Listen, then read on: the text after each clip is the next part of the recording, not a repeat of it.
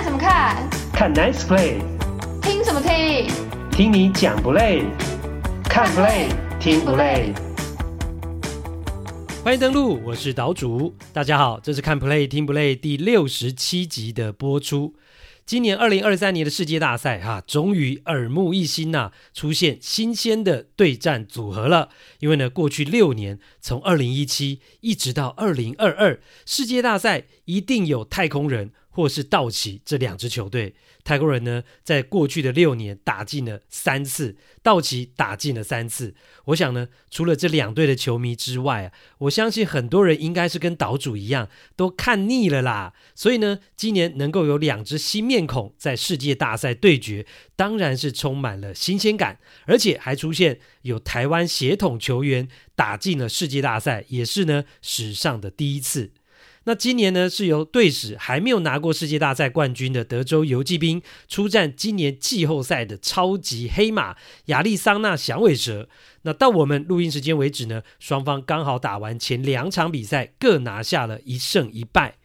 那讲到了游骑兵哦，他们在二零一零跟二零一一年的时候呢，很强，连续两年拿到了美联冠军，进入到了世界大赛。那第一次呢是一胜四败，输给了旧金山巨人。那当时呢，巨人队的总教练不是别人呐、正是今年重出江湖，带领游骑兵的 Bruce Bochy。你说这是不是非常巧妙的缘分或是巧合呢？然后呢？呃，隔年二零一一年呢、游击兵卷土重来，又打进了世界大赛，面对的是圣路易红雀队。那这一年有了经验之后呢，游骑兵就像识途老马，表现非常好，前五场打完就取得三胜两败，率先听牌的局面，是非常有机会在当年就拿下队史首冠。而且呢，来到了第六战，游骑兵打完八局之后，又是取得七比五两分领先呐、那九局下半只要守住。就可以封王了。结果呢，游骑兵队不是只差一个出局啊，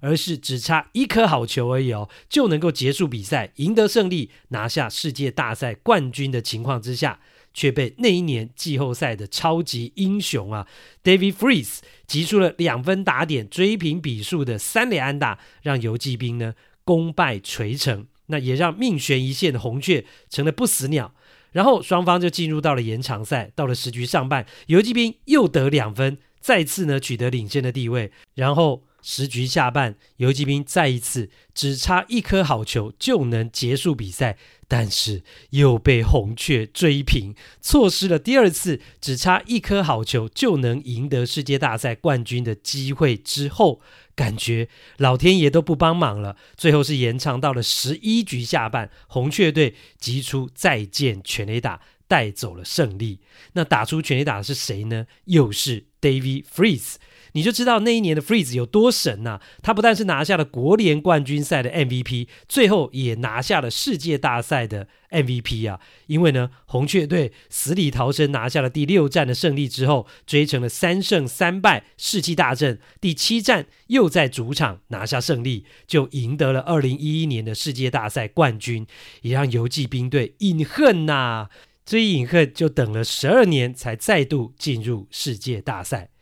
那至于非常年轻、成军还不到三十年的响尾蛇队啊，过去在世界大赛封王的几率是百分之百啊，因为呢，他们队史上只有一次哦，在二零零一那一年打进了世界大赛，结果就拿到了冠军。那个时候呢，响尾蛇队是拥有两大投手啊，巨怪 Randy Johnson 跟 Curt Schilling。那当年呢，他们也是鏖战了七场之后才击败了洋基。那这两个投手就包办了他们赢球的那四场比赛全部的胜投。Randy Johnson 三胜，Shilling 一胜。那那个时候呢，响尾蛇队成军才十四年啊，就拿到了世界大赛冠军。不过呢，接下来他们是等了二十二年呢、才又在今年重返世界大赛。那因为世界大赛呢还没打完，所以这一集的节目当中呢，主要会跟大家来讨论这两支球队怎么从联盟冠军战晋级的过程，还有他们的对手是怎么输的。在这之前呢，还是先要来感谢赞助我们节目的听友啊。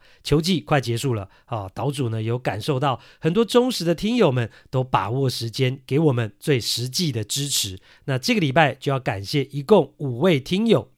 首先，第一位是呢，呃，署名 Brian Chen，他赞助了一百元。那他非常特别的是呢，他已经是第四次赞助我们节目了。那 Brian Chen 呢，他留言说呢，再次来支持岛主了。虽然我的金额没有办法像其他人那么大笔，但是我相信心意都是一样的。虽然说呢，我的棒球赛季随着大谷赛季的结束也消失了大半，但是呢，因为岛主的节目，让我还是对大联盟季后赛有那么些的热情跟动力，真的也是很感谢岛主。对了，我的名字呢，Chen 是跟王建民的这个建是同样的念法哦。好，感谢 Brian Chen。那第二位呢，赞助我们的听友，他署名是 QN 爸。赞助了九十九元，那看起来是一个爸爸，也没有错。那他留言说呢，跟儿子每周都很期待的节目。那最近呢宝贝 Q 加入了球队啊，听起来他的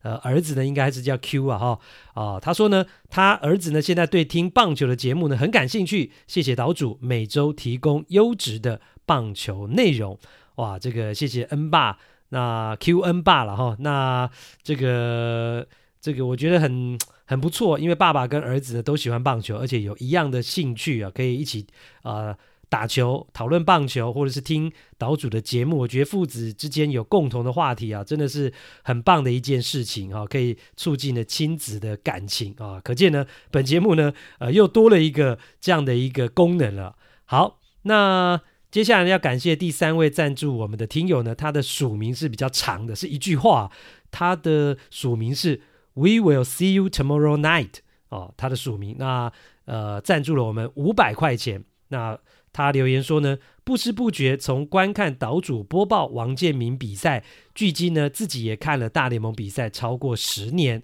感谢岛主每集都带来精彩内容，也感谢棒球带给我的人生哲学。那因为。呃，那那一场两度两出局，只差一颗好球就结束世界大赛的比赛，让我深深感受到球员不放弃的运动家精神，也验证了棒球比赛第二十七个出局前就还没有结束。希望优质好节目可以持续制作下去。好，感谢这位听友啊，We will see you tomorrow night。然后他讲到那个就是呢，呃，游骑兵啊，前面呢。呃，岛主提到他们二零一一年世界大赛的一个过程。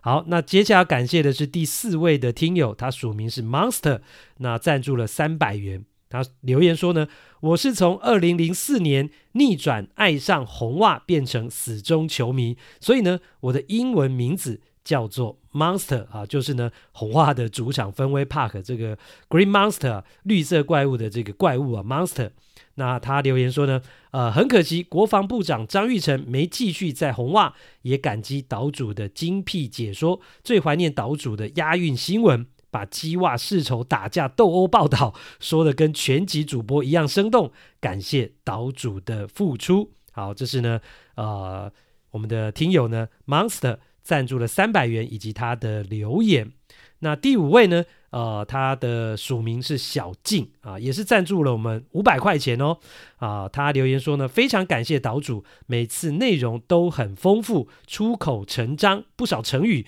超适合小孩听的，小小心意啊。我们感谢这位署名小静的听友，听起来呢，她应该是一个妈妈，而且呢有小孩，好，跟前面的 QN 爸是一样的，那也会跟小孩一起听岛主的节目。那我觉得，呃，最后这两位听友的留言让岛主真的很有感啊。那回应这位小静听友，他讲到岛主这个很喜欢用成语，其实呢，为什么会这样呢？因为，呃，其实我在读书的时候，国高中的时候呢，其实就对国文呢，呃，特别有兴趣。我其实国中跟高中的时候呢，我有讲过，我都是班上的国文小老师。然后呢，我高中的时候呢，就。呃，下课没事的时候呢，除了打篮球啊，或是去打棒球之外，呃，我最喜欢做的一件事情就是去翻那个成语词典，你知道？大家有以前读书的时候有那种厚厚、非常厚的一本哦，哦、跟这个《古文观止》一样很厚的那种成语词典，然后我就很喜欢去翻那个，然后呢，那个里面就全部写满了，啊，这个从笔画一开始的这个呃这个成语，那。呃，所以呢，呃，一方面呢，我喜欢翻看，所以因此让我的这个国文成绩啊，或是我成语的呃这个熟稔程度呢是比较好的。哈、是因为这样，所以后来我也把这个部分呢应用在我的工作上面，然后是写稿上面。那其实呢，呃，刚刚前面那个 Monster 听友有提到这个喜欢岛主以前写的这个押韵新闻。其实哦，讲到以前在呃我在电视台转播十四年的大联盟的这个比赛过程当中呢，因为转播完了还要写一篇新闻的报道，那我都会有时候就写这个押韵的新闻。那其实呢，当时我就觉得说，哎，其实透过呃体育的报道，其实比较轻松、比较有趣的。那把自己的国文的一些。呃，程度呢加进去，我觉得就是可以给，甚至可以不止给观众看，甚至可以给很多学生的观众来看。诶，那时候其实我就有想到说，啊，那我写这个押韵新闻会不会有国文老师注意到？哦，但是呢。哎，都没有 好，或是呢，至少没有任何一个国文老师来我的粉砖留言，或是让我知道说，哎，他们觉得这个押韵新闻呢，其实对呃国文教育其实是有一些帮助的。学生如果多看的话，那呃，直到现在呢，呃，终于呢，呃，上个礼拜有小静啊这位听友他注意到了啊，所以呢，让岛主是非常开心啊，也觉得有点自豪啦。那至少我们的节目呢，除了讲棒球之外，还有另外一层的教育意义啊。诶，那讲到这个呢，其实呢，我们开场讲的当东西当中呢，其实岛主就至少用了六个成语哦。所以这位小静听友，诶，你也不妨可以跟你的小孩呢，呃，一起来找找看，听听看。诶，岛主在开场就已经讲了有六个成语了，是哪六个成语呢？好了，那当然讲了这么多啊，那还是要再次提醒大家，如果你是我们节目的忠实听友啊，只要收听我们节目超过三次以上，就可以定义成忠实听友啊。希望大家呢每年至少赞助我们节目一次。如果呢，呃，你还没有赞助的啊，欢迎呢手脚加快啊，利用我们节目呢在平台上面都会有放这个小爱心，后面有连结，那那个连结点进去呢就有赞助的一个流程。那大家也可以留言告诉。呃，岛主呢，你收听本节目的想法，我觉得这样的交流呢，其实对听友也好，对岛主来讲，其实都会收获非常大的。第一趴是宿命还是验证？棒球无法预测，但有些时候你又不得不信邪啊。今年的美国联盟的冠军战可以说是呢打得非常经典的一次系列赛啊，包括呢过程精彩，两队呢打满了七场比赛，而且出现了史上第二次啊客队啊客场球队全胜的状况，或者反过来讲也是主场球队全败的状况啊，印证了岛主在上一集讲到的太空人队会不会后悔在球季最后一天挤下了游骑兵，拿下美联西区冠军，取得了第二种子。然后呢，最后在美联冠军赛拥有主场优势啊啊！从结果看来呢，这个主场优势竟然就成了他们无法打进世界大赛的关键哦。讲起来真的很吊诡，对不对？其实呢，在整个系列赛的过程当中啊，前红袜重炮名人堂球员呐、啊，现在担任球评的老爹 David Ortiz 就说，今年呢，太空人在主场打得这么糟糕，这么挣扎，真的没道理啊！甚至呢，Ortiz 在赛这个太空人队呢，呃，取得了听牌的局面，回主场打第六战又输掉的时候呢，也忍不住在直播的节目当中说：“我真的很替太空人担心呐、啊。”因为呢，原本的这个组合啊，其实很多人都是看好太空人队能够出现的。除了实力之外，就是呢，只要他们在主场随便赢一场就好啦，就可以打败游骑兵啦。但是，完全没有哈，大家就眼睁睁的看着太空人队，虽然从零胜两败的劣势当中啊，一度振衰起敝啊，在游骑兵主场三连胜，反过来领先，而且听牌啊，先听牌，但是却又力不从心的回到主场，就是赢不了啊，吞下了二连败啊，最后是遭到了淘汰。那另外一个很经典的就是一个奇妙的数据啊，这个数据呢，在一战定生死的第七战的赛前就开始哦，在社群媒体上发酵了。什么样的数据呢？就是两队呢，两个非常资深，都超过了两千胜的总教练啊，生涯在季后赛第七战的胜率，一个是百分之百，一个是零。啊，游骑兵的总教练呢，六十七岁的 Bruce Bochy 在第七战生涯没输过。那太空人队总教练七十四岁的 Dusty Baker 则是没赢过。哇，结果呢，最后还真的应验了这个数据 boche 又赢了。他生涯带兵打第七战的这个战绩是三胜零败。包括了他二零一二年带领巨人在国联冠军赛第七战打败红雀，以及呢二零一四年也是带领巨人呢、在世界大赛第七战打败了皇家。那打败皇家的这场比赛呢，岛主也攻逢其胜啊！呃，在美国的比赛呢现场转播，见证了当年呢、啊、巨人队非常神勇的投手啊丰邦 Madison Bumgarner 在 Kansas 拿下了最后一个出局数啊！好，那这是呢那一场比赛那。Bo 取的第三次，那就是今年了啊，在美联冠军赛的第七战击败了太空人。其实哦，如果呃加上其他还有这种五战三胜的第五战这一种，也是一战定生死的比赛，赢球晋级嘛，输球淘汰的比赛。bo 取呢，生涯在这种季后赛一战定生死的这个比赛。当中呢是六胜零败啊，哈，所以呢他是真的都没有在季后赛输过这种一战定生死的最后一战，哇，真的是非常厉害。那相反的，Baker 就显得悲情了哈，即使都要退休了，他还是没有办法开壶诶，生涯带兵在季后赛打第七战。没赢过哈，战绩是零胜四败。除了今年之外，还包括了二零零二年在世界大赛，当时呢他带领巨人队是输给了天使。还有呢二零零三年的国联冠军赛，当年他带领小熊是输给了马林鱼。那另外呢就是二零二零年的美联冠军赛啊，第七战带领太空人是输给了光芒。好啦，所以呢，当天的比赛结束之后呢，岛主在棒球岛屿粉砖的发文呢，才会写说：哇，这到底是宿命还是验证呢？对 Baker 来讲，第七战就是赢不了，仿佛是一种宿命，无奈。对 b o c h 而言呢，第七战，诶，我就是会赢，哇，就像是验证他的功力啊。所以说，棒球大家都说很难预测，但有时候呢，数据呈现出来的那种压倒性或是绝对性，却又令人难以置信，不敢提起啊。就像呢，今年的美联冠军赛一路就是客队赢球，然后呢，只要打第七战，Boch 带领的球队就是赢球。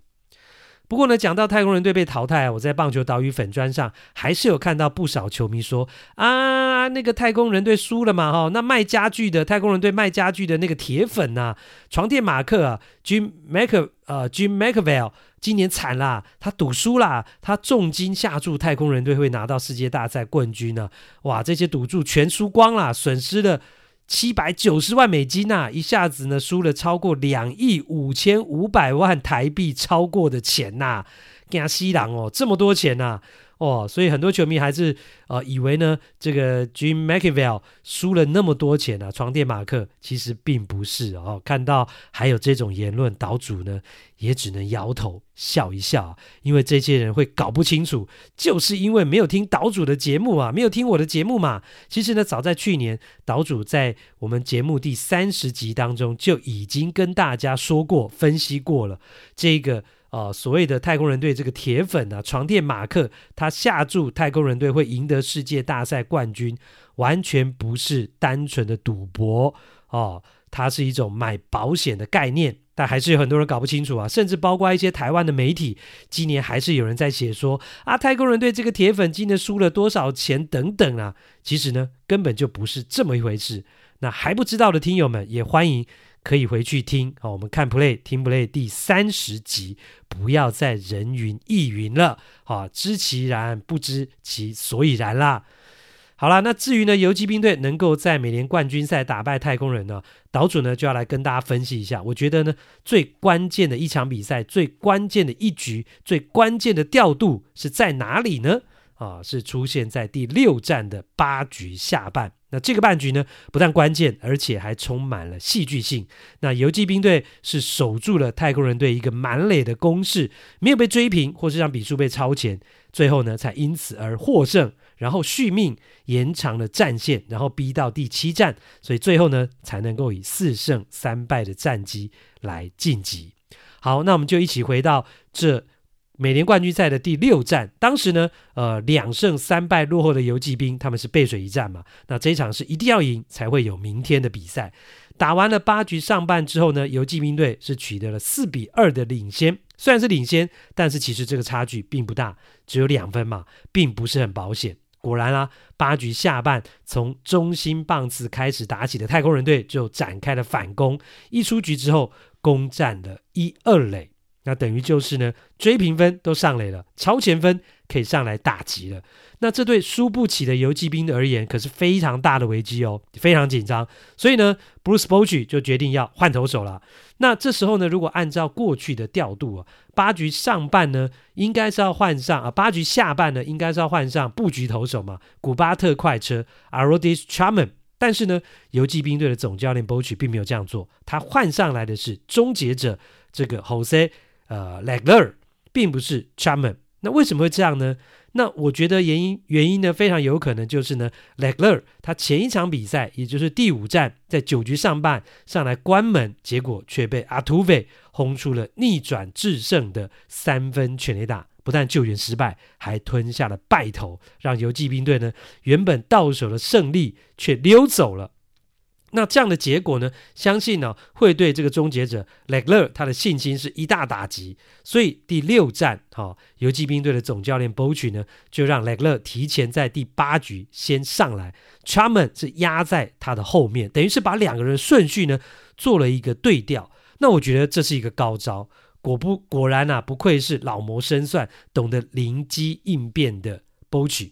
第一个。雷格勒是你牛棚里面最重要的救援投手，虽然他前一场挨了三分炮，让球队因此落败，但是你也不能够因此就不用他了啊！哦，那还是要用啊！那既然要用，那用的时机就是一个学问了。那为了避免他有心理阴影，以及继续承担第九局关门的这种压力，好啊，那没关系，那我就来改变你登板的时机嘛，你登板的顺序嘛，我让你提前上场啊。哦和 charman 的顺序来做个对调，好，这是我猜测呢波曲的一个想法。那结果呢？Legler 在当时呢八局的下半一二垒有人上场之后呢，呃，他并不是马上就进入状况哦。面对第一名打者，他就投了一个四坏球的保送。形成了满垒，哇，这危机就大了，而且只有一出局嘛，所以这时候只要一个不小心啊，太空人队随时就有可能靠一支安打就可以追平比数，甚至长打的话还可以超前比数的。所以我相信呢、当下游骑兵队的球迷啊，可能是眼睛都闭起来不敢看啦，真的太紧张了。那就在这个时候呢，雷勒就稳定下来了。他在满垒的情况之下呢，就先制造了一个飞球接杀，然后在面对太空人队换上来的代打 John Singleton 的时候呢，哇，双方呢是呃开始了一番缠斗。结果在缠斗了九颗球之后，那雷勒就演出了一个三振出局，化解满垒的危机。哇！这个出局，这个化解满垒，让他就大声的怒吼振臂啊，走下了投手丘。我觉得这大概是雷格勒呃今年投出来最重要的一个三振，保住了游骑兵队两分的领先。那不仅仅是分数上的领先保住了，也让太空人队在气势上是受了一个很大的挫折。那游骑兵队守下来之后呢，紧接着哇，这个心情呢？就等于等于是士气大振嘛，九局上半就立刻攻下了一个五分的大局，把比数拉开。那这样的结果呢？诶，呃，九局下半 Charman 也不用上啦，那雷勒也不用续投啦，那游骑兵队就呃从四比二变成九比二的领先，最终呢就是以这个比数来赢球。那在这个背水一战的第六战呢，呃，赢下来就扳成了三胜三败的平手。那如果看到这个最后的比数，也许有人会说：“哎，那这样八局下半就算被追平或超前，应该也没关系嘛，反正九局上半得了五分呢。”哦，其实完全不能这么说，完全不是这么一回事的。因为呢，如果游骑兵在八局下半就被追平或是超前，那整个气势、整个比赛的走向就会完全不一样了。九局上半呢，呃，这样的情况之下的话呢，这个。换上来投手也会不一样，甚至如果是太空人取得领先的话，他的终结者 Presley 就上来了。所以呢，游击兵队如果是在这样的情况下，不要讲得五分啊，可能连一分都得不到。所以可见八局下半 b o c h 那个投手调度跟 Legler 的回稳啊、守住了满垒的局面有多重要。好了，除了那场比赛之外，那讲到美联冠军系列赛。整个比赛下来，游骑兵最大的功臣啊，那当然就是呢一战成名天下知啊，拿下了 MVP 的古巴球员啊，Adolis Garcia。那上一集呢，我们讲到他在第五战因为被太空人队丢这个故意触身球嘛，结果引发了板凳清空的冲突。那就在这个冲突结束之后呢，呃，进入到下一场比赛，他就把这个怒火呢，哈、非常不爽啊！把这个怒火就带到了休斯顿，在最后两场客场的比赛呢，一股脑的要太空人队加倍奉还。那这个戏码呢，球迷看的是非常过瘾啊！因为呢，Garcia 先是在第六站演出了四 K 换四分啊，四 K 换满贯的戏码。他在前四次打击都被三振啊，结果呢，之后第五次上场就轰出了一发的满贯炮，一棒呢把太空人队 KO，让游骑兵队呢在背水一战的情况之下能够扳平战局。好，然后呢第七战他继续发飙，轰出了双响炮，单场四支安打的超猛打赏，打下了五分打点，那帮助游骑兵队呢就赢下了一战定生死的第七战，四胜三败淘汰了太空人，拿到了世界大赛的门票。那 Garcia 呢？整个系列赛疯狂爆炸性的表现呢，也让很多球迷就更认识他了嘛。尤其是呢，他被太空人故意触身球之后呢，把怒气转化成武器，让对手付出代价，用不断出现的全垒打呢回敬对手，打败对手，更是让球迷津津乐道。Garcia 呢，在整个美联冠军系列赛打击率高达了三成五七，轰出了五发全垒打，贡献十五分打点。七场比赛十五分打点，这是多可怕的表现啊！也打破了大联盟季后赛的纪录啊！单一系列赛十五分打点。此外呢，Garcia 在美联冠军系列赛是连六场比赛有打点，也创下了大联盟季后赛的新纪录。所以呢，他真的是毫无疑问、没有悬念的拿下了美联冠军赛 MVP 啊，最有价值球员。那讲到了今年三十岁，来自古巴的这个 Garcia，他也算是一个大器晚成的球员啊。他的职业生涯呢，从古巴联赛开始，二零一六年呢，还曾经被租借到日本职棒啊，短暂效力过读卖巨人队。呃，其实他当时呢，只打了四场比赛就被下放二军了啊。为什么会这样呢？因为呢，巨人队的教练觉得他的态度有问题啊，可能是呢，来自古巴，大家的这个。呃，我可能文化啦、生活习惯呢，跟对棒球的观念都不太一样。而且当时呢，Garcia 还非常年轻啊，结果他到日本职棒只待了四个月啊，就被解约了。后来呢，他回到了古巴，那 Garcia 就叛逃哈、到美国去了。就加入了圣路易的红雀队。那虽然呢，他呃也曾经在三 A 啊展现非常优异的长打能力啊，但是呃在红雀队上到大联盟出赛场次是少得可怜，并没有受到重用。然后呢就被交易出去了啊，来到了游骑兵。那事实上呢，直到两年前呢，二零二一年春训之前，Garcia 还一度被游骑兵队 DFA 啊，然后呢把他降回了小联盟啊。经过这样的一个过程，那还好呢。那一年的四月中啊，已经二十八岁的 Garcia 就被呃有机会升上了大联盟，也开始了他的惊奇之旅啊。二零二一年呢，这个他在大联盟出赛的第一个完整球季，这个 Adolis Garcia 就完全展现了天赋。第一个完整球季就击出了三十一发全垒打，九十分打点了，在那一年的新人王的票选也在前五名。然后呢，他就持续这样的表现，连续三年都打满了一整季，输出平均三十发以上的全垒打跟三位数打点这样的一个产值。今年呢，二零二三年，Garcia 是三十九轰啊，一百零七分打点都是他的生涯新高。然后呢，又持续在季后赛上演神鬼般的表现啊，让他的知名度大开。所以啊，回头来看呢，Garcia 的成功啊，也是一个非常励志的故事啊。尤其他带着国联冠军赛 MVP 的气势，来到世界大赛的第一站，又上演了被触身就开轰的戏码。哇，在呃世界大赛的 Game One 的延长赛呢，轰出了再见全垒打，继续增添他今年在季后赛的传奇性。第二趴，响尾蛇打进世界大赛，谁想得到啊？原本呢，国联冠军战是费城人跟响尾蛇对决的时候呢，很多人都预期啊，这个组合应该是费城人可以胜出吧，连续两年他们可以打进世界大赛吧，赢回去年错失的冠军杯啊，承诺说呢要为费城带回冠军的性情中人啊，Bryce Harper 应该就是今年要如愿了吧。尤其呢，打完了前面五场比赛，费城人取得了三胜两败听牌的时候呢，而且剩下两场都拥有主场优势的时候呢，大部分的人更是觉得应该是费城人晋级了吧。其实呢，这也不意外啊，因为呢，一整年下来，响尾蛇本来就是这样一路不被看好的一支球队，没有人看好他们可以进季后赛。进了季后赛，也没有人看好他们会晋级。那晋级了，也没有人会看好他们能够进入世界大赛。结果，全部人都跌破眼镜啊！今年的响尾蛇就是这样的一支球队，一匹大黑马。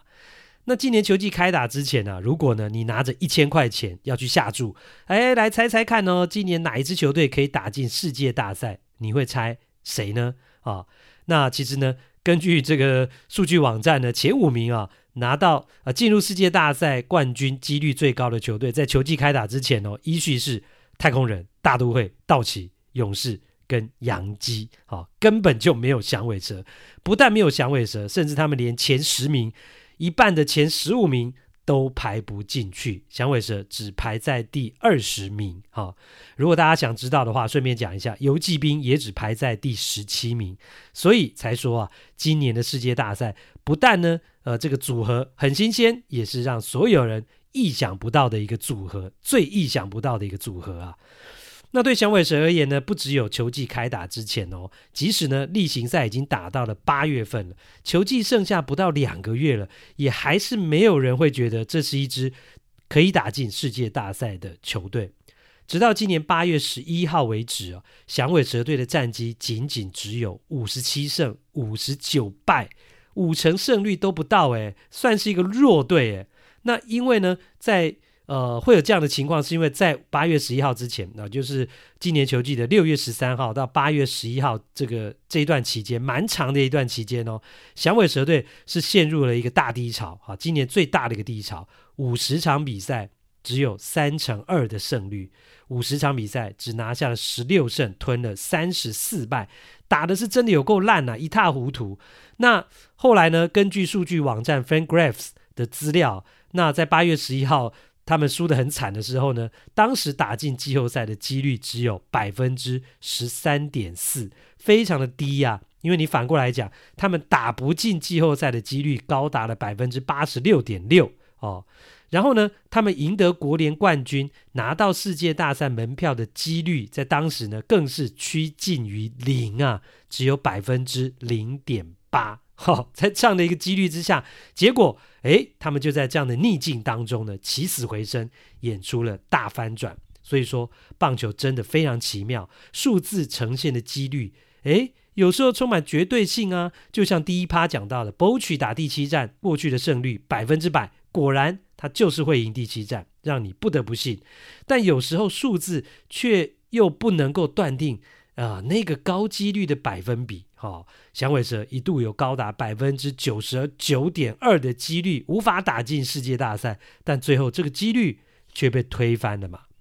那不同于，但又类似于美联冠军赛客场球队全胜，主场球队全败的状况，响尾蛇跟费城人队的国联冠军战呢，一开始前四场比赛都是主场球队获胜。那在第五战改变了之后呢？诶，又变成了最后三场比赛是主场球队全败啊，所以呢很有意思。而响尾蛇队呢，在主场输掉了第五战之后呢，陷入了两胜三败、退无可退的局面，而且呢，剩下的两场又是要客场作战，局势对他们来讲是真的非常的不利。那他们到底是怎么赢的呢？岛主觉得最重要的就是投手的表现，尤其是。牛棚，而这个背后呢，还有总教练 Torey Lovello 的精准神算的调度，让费城人队呢在最后两场比赛，而且是拥有主场的优势情况之下，攻了十八局，总共只得到了三分。第六战他们只得到一分，第七战也只得到了两分。那打线当中，费城人队最厉害的四名打者、四门大炮，完全被呃响尾蛇队给压制、封锁。从 Schwaber、Turner、Harper 到 Castellanos，这四个人加起来，在最后的两场这么关键的比赛，他们只有一支安打，二十八个打数，这么多的打数，只有一支安打。那岛主觉得，我不会说是他们陷入了低潮，因为前面的季后赛他们也都打得相当好啊，打得很不错啊，所以我觉得这应该更可以说是响尾蛇队的投手在最后两场比赛表现精彩，封锁了他们。而这个背后，除了投手群的表现之外，总教练 Lovullo 的调度绝对有非常大的功劳。那这边岔题一下，讲到费城人队跟响尾蛇啊，在国联冠军赛打到第七战，这场比赛对费城人而言呢，真的是非常特别、非常稀有的一场比赛，是他们队史上第一场的 Game Seven 哈，季后赛的第七战。很难想象哦，费城人是大联盟呃当中呢历史最悠久的球队之一啊。他们从一八八三年就成军啊，已经有一百四十一年的历史了。从满清时代就有一的一支球队，打了超过两万场比赛啊，直到今年二零二三年的季后赛，他们才迎来的第一次的第七战 Game Seven。只可惜呢，最后的结果是伤心收场。那如果你去跟响尾蛇比啊，真的就是一个鲜明的对比。这一集的开场，岛主就讲到响尾蛇队成军呃十四年啊，就在世界大赛的第七战击败洋基拿到了冠军。那今年的国冠呢，他们又打到了第七战击败了费城人。所以啦，这个呃费城人队呢，队史前一百四十年没打过 Game Seven，而响尾蛇成军才二十六年。就已经打了两场的 Game Seven，而且还都赢嘞。好啦，回到响尾蛇啊，还记得在上一集的节目当中呢，岛主就有特别分析到讲啊，响尾蛇队的总教练 Levello 他的投手调度。那没有听的听友们也欢迎你回去听上一集第六十六集。那他一样的策略，来到最后两场背水一战的这个第六战啊，这个跟一战定生死的第七战，Levillo 还是紧守着先发投手见好就收。尽量不要面对到第三轮打者这两个重要的策略。那最后呢，他们这两战的先发投手，呃，Mario Kelly 跟 Brandon Pfaadt 分别只投了五局跟四局就退场了。如果你有听岛主的节目，心里就会知道，诶，为什么他们的总教练呢会这样来做调度？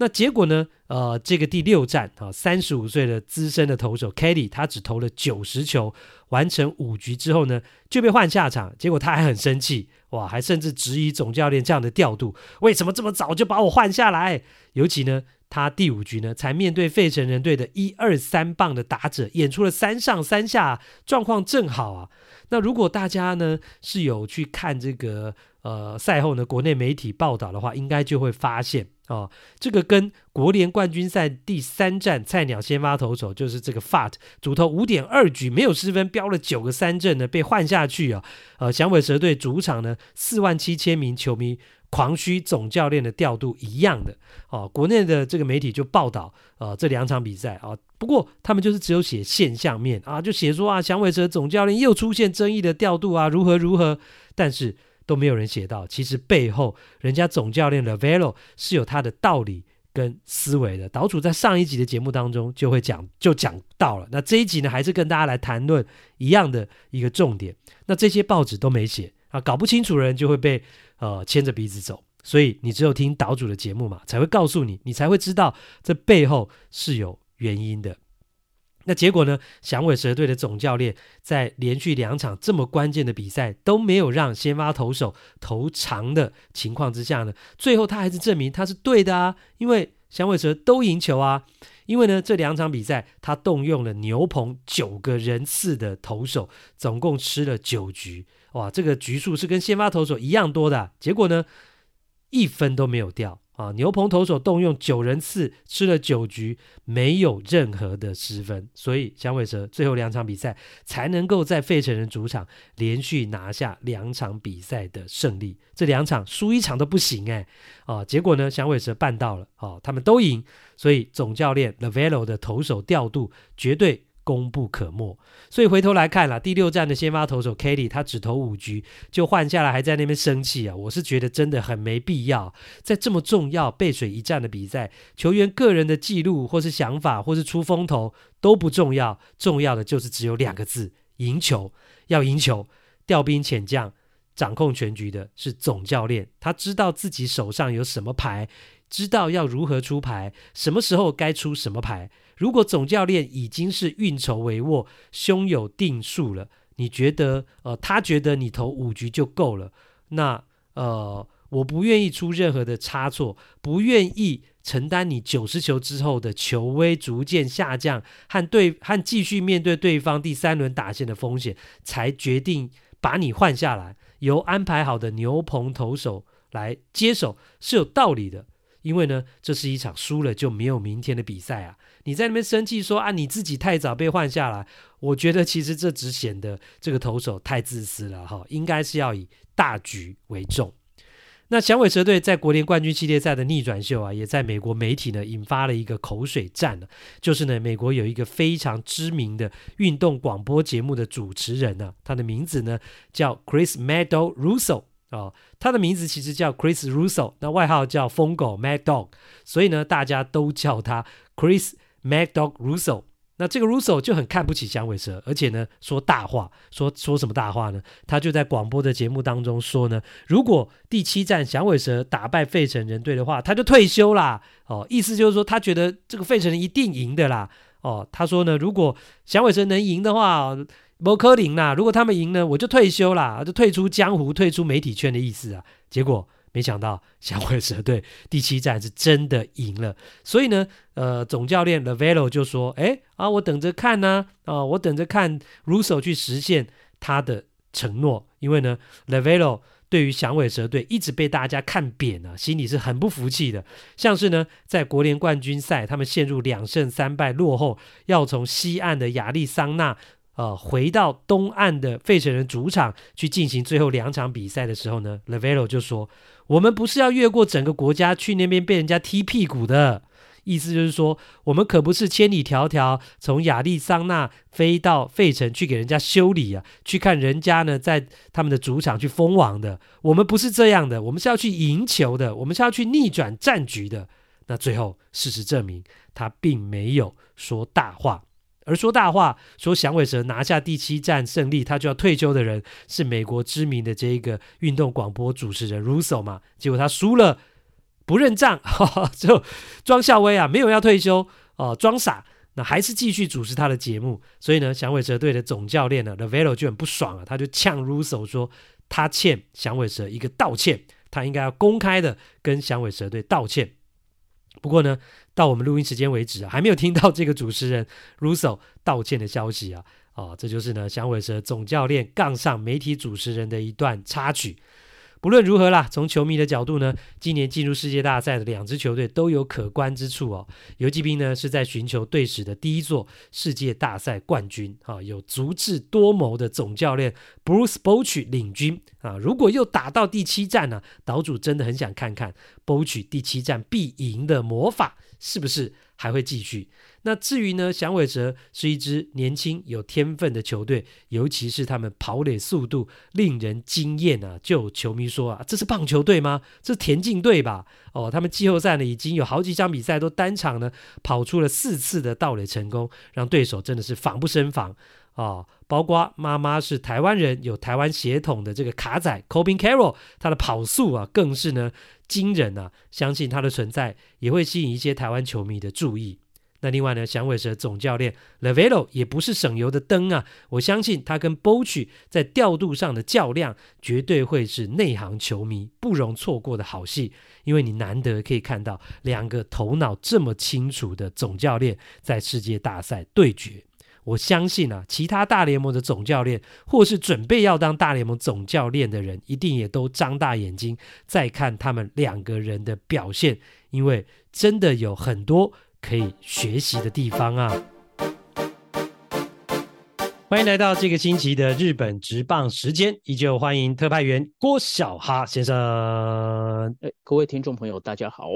哎，那在这个礼拜呢，呃，美国职棒大联盟以及呢日本职棒啊，都进行了啊、七战四胜的总冠军啊这个系列赛。哎，而且呢都是刚好在周末来开赛啊，也都刚好打完了前两场。哎，啊，怎么那么巧啊？啊，美国职棒大联盟以及呢日本职棒。呃，总冠军赛，那当然美国叫世界大赛，前两场打完呢，都是各拿下一胜一败的情况。那当然了，这一个星期呢，这一集的呃日本职棒的单元就要来讲到在日本职棒总冠军赛的状况。那第一场比赛呢，呃，是蛮出乎大家意料之外。哇，明年要去挑战大联盟的这个欧力士蒙牛队的王牌山本由伸，竟然被打爆了。就第一场呢，是欧力士队呢零比八落败，但是呢，没想到第二场他们马上以同样的比数八比零赢回来。好，那第一个重点就要来谈到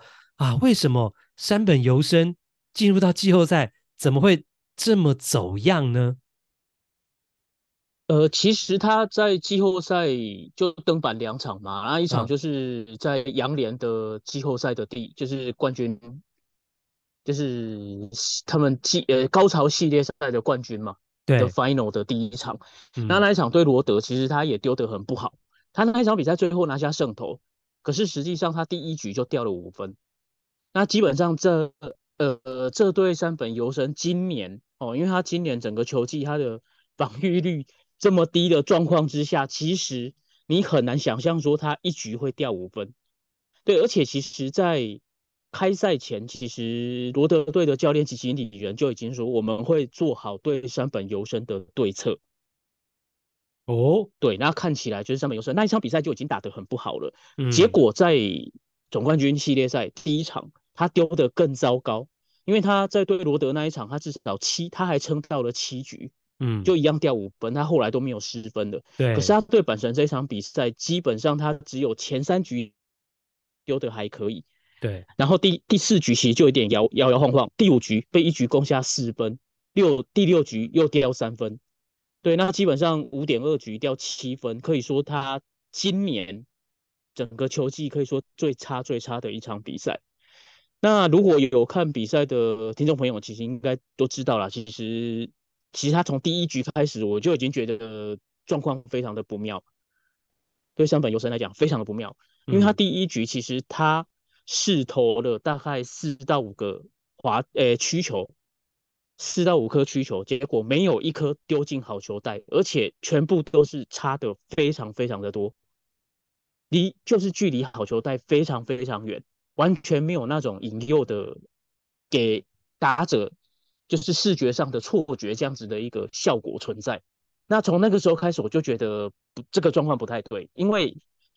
他基本上今年球季三本由伸的配球的策略就是直球、直插球跟曲球这三种球路，嗯、尤其是他的曲球丢的甚至比他的直插球还要多。结果他的等于他的第二球种丢不出来，那变成他这一场比赛他只能用直球跟直插球来对决。结果大概就压了四局，第五局就真的完全压不住。对，因为第五局就是阪神几乎完全开始放掉他的指叉球，因为只知道他一定你就只能剩下这两颗球了嘛。那你的指叉球放掉，基本上坏球的比例一定会比较高，因为指叉球基本上大部分都是会掉到，就是基本上就是丢的比较低，然后让大家越来回空嘛。那我只要放掉你的指叉球。我锁定你的直球打，基本上你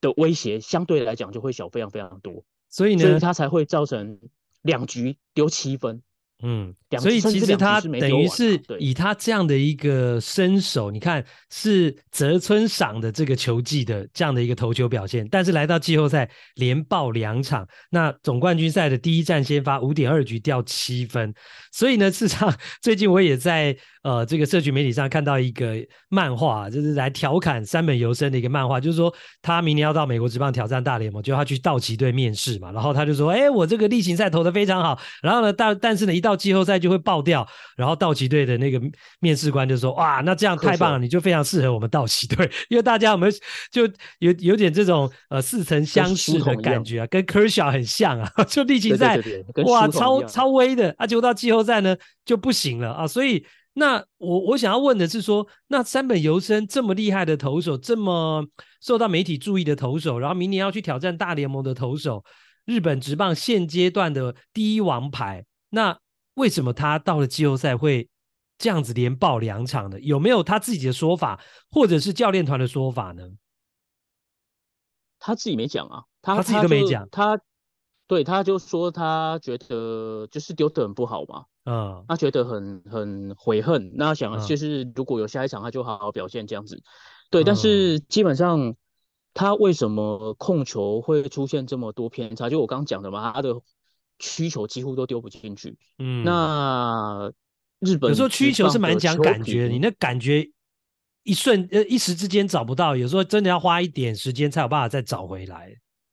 嗯，对，然后就是日本职棒的球评山田久志，那他基本上算是欧力士的过去，诶、嗯，就是说他们的 OB 啦，就是过去也曾经效力欧力士前身的板级队嘛。那山田久志他有讲说，其实他觉得山本由生现在的问题在于他的左肩膀太早开掉，嗯哼，对，所以造成他的整个包括直球也好，包括。他的曲球跟直插球，他的控球其实都没有例行赛的时候来的那么的准，嗯，对，而且是连续两个礼拜都是类似的状况，所以还是回归到技术面的一个问题啦。呃，有可能是体力面，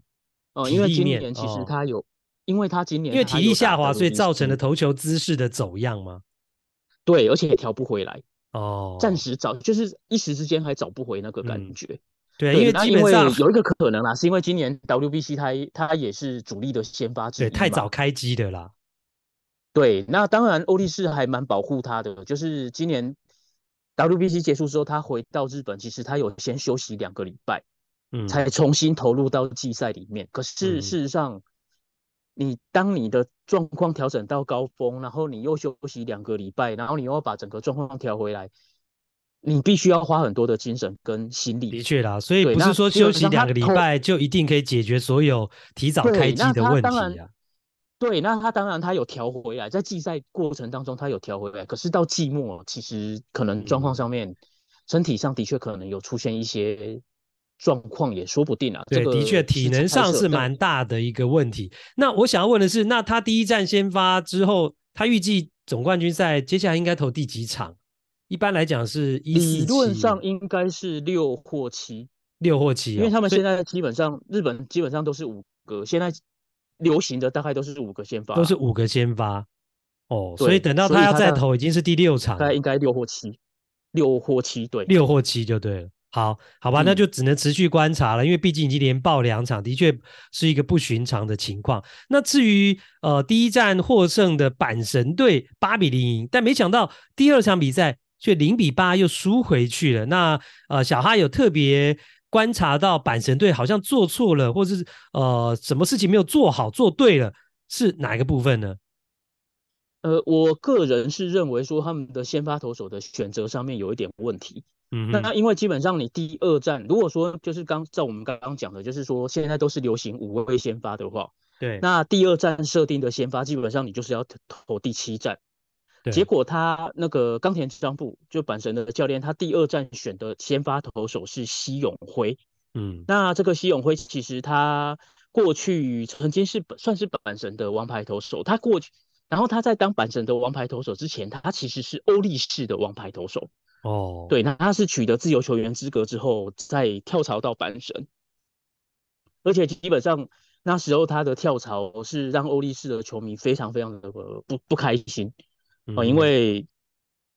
他当初就是有留下说他想要留在欧力士，有这样的言论出来，结果最后阪神给了他一个比较高好的价的合约，就就跑了。所以这件事情其实让欧力士的球迷耿耿于怀。所以今天这场比就是第二战打完之后，其实欧力士的球迷是非常非常的开心，因为他们就觉得说这就是报应。对，这是报应，当初抛弃我们的报应。对，那为什么我会说他冈田彰布在这个投手的选择上有错误呢？因为其实他事前就说，西永辉这个投手对于大阪巨蛋这个球场比较熟悉，因为他过去就是在呃欧力士就是在大阪巨蛋就是他们的主场嘛。对，他对这个球场比较熟悉，这是一个他把它摆在第二站的原因。可是他忘记了，他当初 FA 跳槽到阪神前，其实西永辉在整个太平洋联盟就已经没有什么压制的能力。嗯，我觉得他在欧力士的最后一年，其实他的表现并不是那么的理想。那因为他，而且他的主要他不是以球速为主，他就是以滑球跟所谓的喷射球，哦，就是左右两边，对，就是左右两边嘛，一个内角一个外角的两边的。控球来进行搭配，那这个部分其实对整个那个太平洋联盟的打者来讲，这样的以他的球速大概都一百四十公里上下，直球的球速一百四十公里上下，其实没有什么太大的威胁。嗯，对，所以我其实看到他们这个先发的阵容，就是今天排出来的先发投手，然后接下来你第七站如果有第七站，你又要又是轮到他上来，对。那你这个排序有可能会出很大的问题，因为现在很明显看得出来，他对于欧力士的打者其实没有什么压制的能力。嗯，因为他在欧力士的最后三年呐、啊，防御率是四点一四、三点四四跟三点六零，那基本上就是都不理想了。所以他在基本上小哈是觉得阪神的总教练冈田彰布在投手的安排上啊，是对他这步棋下错了，有点失策了啦。对，他应该是要先上他们第三战的先发左投的伊藤将司，因为那一位投手太平洋联盟的打者基本上是非常陌生的，嗯，而且他是跟、哦、呃基本上这位投手他的形态就是跟和田义其实很接近，嗯，就是大概球速慢个十公里的和田义、哦、啊，其实他是以出手点难抓，因为他是左投。然后他球速没有很快，大概一一三五一三六左右而已，但是他的控球非常的精准，嗯，而且他的投球动作把球藏得非常好，就是跟和田义很像的一个投手，嗯，那这样的投手对于而且你刚刚讲到其实很重要的一点就是说前两站的先发投手会投两场啦，这个绝对是要考虑进去的，对，所以你绝对是要把你最好的两个投手摆在前两场，没错，这是我个人的想法啊，的确的确。好，那我们讲到呃，另外就是说，呃，七战四胜的这个总冠军系列赛啊，其实大家都会觉得说，哎，要抢下第一场的胜利是很重要啊，因为你是拔得头筹，而且取得领先，而且对球队的信心啊，或球员的信心来讲，都会有一个稳定军心的效果。不过小哈说，哎，他觉得七战四胜系列赛当中，第二场才是重要的，比第一场重要。为什么？其实这个想法不是只有我这样想，应该是说我是看过去的一些书籍得到了这样的一个结论。这对，就是为什么过去包括西武师在黄金时期，我们的森取金教练哦，他拿下过六次日本总冠军，那他就说第二站才是最重要的。然后这个观点呢，其实野村克也也是同意的。哦，那野村克也当然大家也都知道他在养乐多时代的辉煌的成绩啊。那这两个等于是九零年代日本最具代表性的教练监督，他们都认为说第二战最重要。那为什么呢？因为第一战输了，你第二战只要赢回来，基本上你是一比一打平的，你的心理上压力不会那么大。而且第三天基本上都是安排移动日。所以，就二跟三中间有一天移动日，所以这一天移动日你可以好好的休息，因为你赢球，你现在心里可以放松一点，你不用那么大的压力。可是反观输球的那一方，第二场输球的那一方，你的那一个移动日，你的休息可能就会休息的没有那么踏实，就带着输球的心情去做第第三天的休息啦。第三站，对对对对对对，就是说，对对对，第一天第一天第一站，第二天第二站，第三天是休息嘛。那你第三天的休息是一个一个整天是带着前一场输球的心情跟赢球的心情，那个心里的感觉会很不一样。对，而且你假设你是一胜一败的话，你先输再赢，你还会觉得说，哎，这个气势我们有拉回来的。嗯。可是你先赢再输，你就会觉得不太踏实。我第一那除了这个理由之外呢，还有没有别的理由？这是心理上的因素。那第二、嗯、第二个因素是，他呃这两个申子京跟古跟那个野村克也，其实他们都认为第一场比赛其实是可以放侦探的。所谓的侦探，就是他可以派一个投手上去试试看，说对方的打线现在的状况到底是如何，对方的打击现在打线的状况怎样，然后这些。就是怎么讲，呃，记录员当然会给他们一些数据嘛，就是说，哎，这个球员的弱点可能是在什么地方，他可能擅长打哪个哪哪样的球路，不擅长打哪样的球路，他就说第一站应该要派一个控球最好的投手上去，而这个投手的任务就是用他的精准的控球去测试球队拿到的数据到底是对的还是不对的。那如果照这个理论的话，第一站就不见得是派王牌喽。这样子对吗？对，对，其实过去西武队也曾 真的曾经这样。那那最有名的其实就是一九九哎一九九零年哎哎，你又忘了？你每次你每次资料查一查写下来好不好？每次节目当中每次 都想一想，好记性不如烂笔头啦！我劝你。哎，是是是是。所以呢，哪一就是在一九九几年，然后呢？就是那一年的日本职棒总冠军赛是西武对上巨人，嗯，然后西武第一场比赛他就不是派王牌，而是派东尾修，就是当初、哦、当时已经濒临退休的一个老将。对，但是、东尾修后来也当了西武的监督啊。没错没错，那就是东尾修他的特色就是他的控球非常的好哦，所以他就让东尾修上去。那东尾修那场比赛果不其然输掉了，嗯，可是他说东伟修帮西武队收集到非常多。就是当时巨人队整个打线，哎、欸，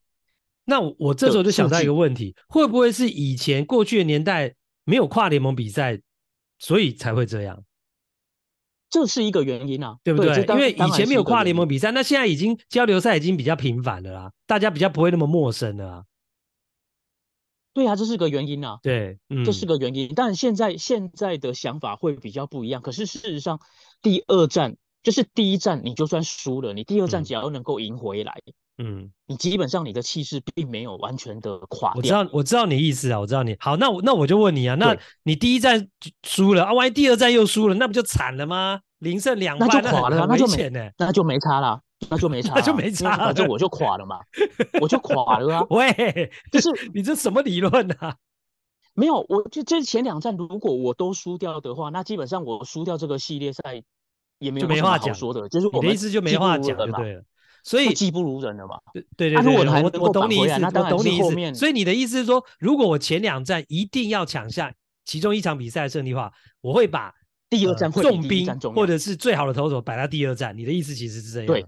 对，因为第二站如果输掉的话，在各方面来讲，你的状况都会球队的状况都会变得相对来讲是比较劣势的。好啦，我觉得这个如果能够赢下来，嗯，这个这个其实这个说法我在过去就有听说过了，因为这个说法已经很久了。那我想小哈提出来也可以让我们的听友呢来做一个参考，因为我觉得其实棒球绝对没有标准答案哈，大家都可以有不一样的想法，甚至是西武队过去曾经执行过。好啦，那我我我只是想要再问你一下，就是说我们在上一节节目当中就有讨论到，呃，这个这一次的总冠军赛是所谓的关系对决嘛，两支球队的这这。个地理位置很接近啊，或是关系内战，那再加上阪神队是超高人气，那欧力士队呢是媒体孤儿，那结果呃，在这个总冠军赛的对决，是不是真的出现这样的情况？因为呃，在赛前也听说欧力士队在贩卖在卖门票的时候呢，还禁止，就是说有些区域是不准穿别队的球衣进来应援的，就怕说，哎呀，自己的主场，结果反而被阪神的球迷给占满了，真的有这样的情况？呃，可是过去这两场，其实如果看电视转播的话，嗯、不会觉得是是板神球迷比较多耶。哦，那还好，不会觉得欧力士队至少输了，因为其实欧力士球迷还蛮多的，而且其实其实像 NHK 的转播其实就有提到，他说很多人其实是两边都支持的，因为其实就是住大阪嘛，哦、住关西啊，两边都是关西。还有这种两边都支持的哦。还可以对，他说有的球迷是有穿欧力士的球衣，嗯，然后但是他帽子戴的是阪神的球的帽子。哦，对，他说这样的球迷其实还蛮多的，不少就对了。所以你们不要在网络上笑人家说欧力士队球迷只有三个好吗？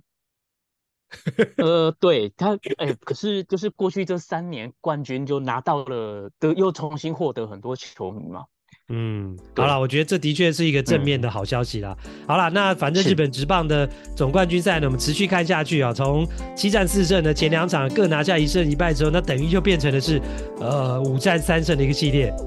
那我们就看看到下礼拜，呃，到底哪一个球队呢可以赢得今年最后的总冠军啦？那今天的日本职棒单元也非常谢谢小哈，嗯，谢谢大家。这一集的节目就进行到这边啦。最后还是提醒大家，我们节目的忠实听友，记住我们大家的约定哦，每年至少赞助我们节目一次。透过平台上小爱心后面的连结，点进去就可以进入到赞助的流呃这个流程。也欢迎大家呢，呃有什么意见，有跟想法跟这个心情，也可以给岛主留言哦。那这一集的节目呢，就进行到这边啦。呃，感谢大家的收听，也欢迎五星评价。我们下次再会。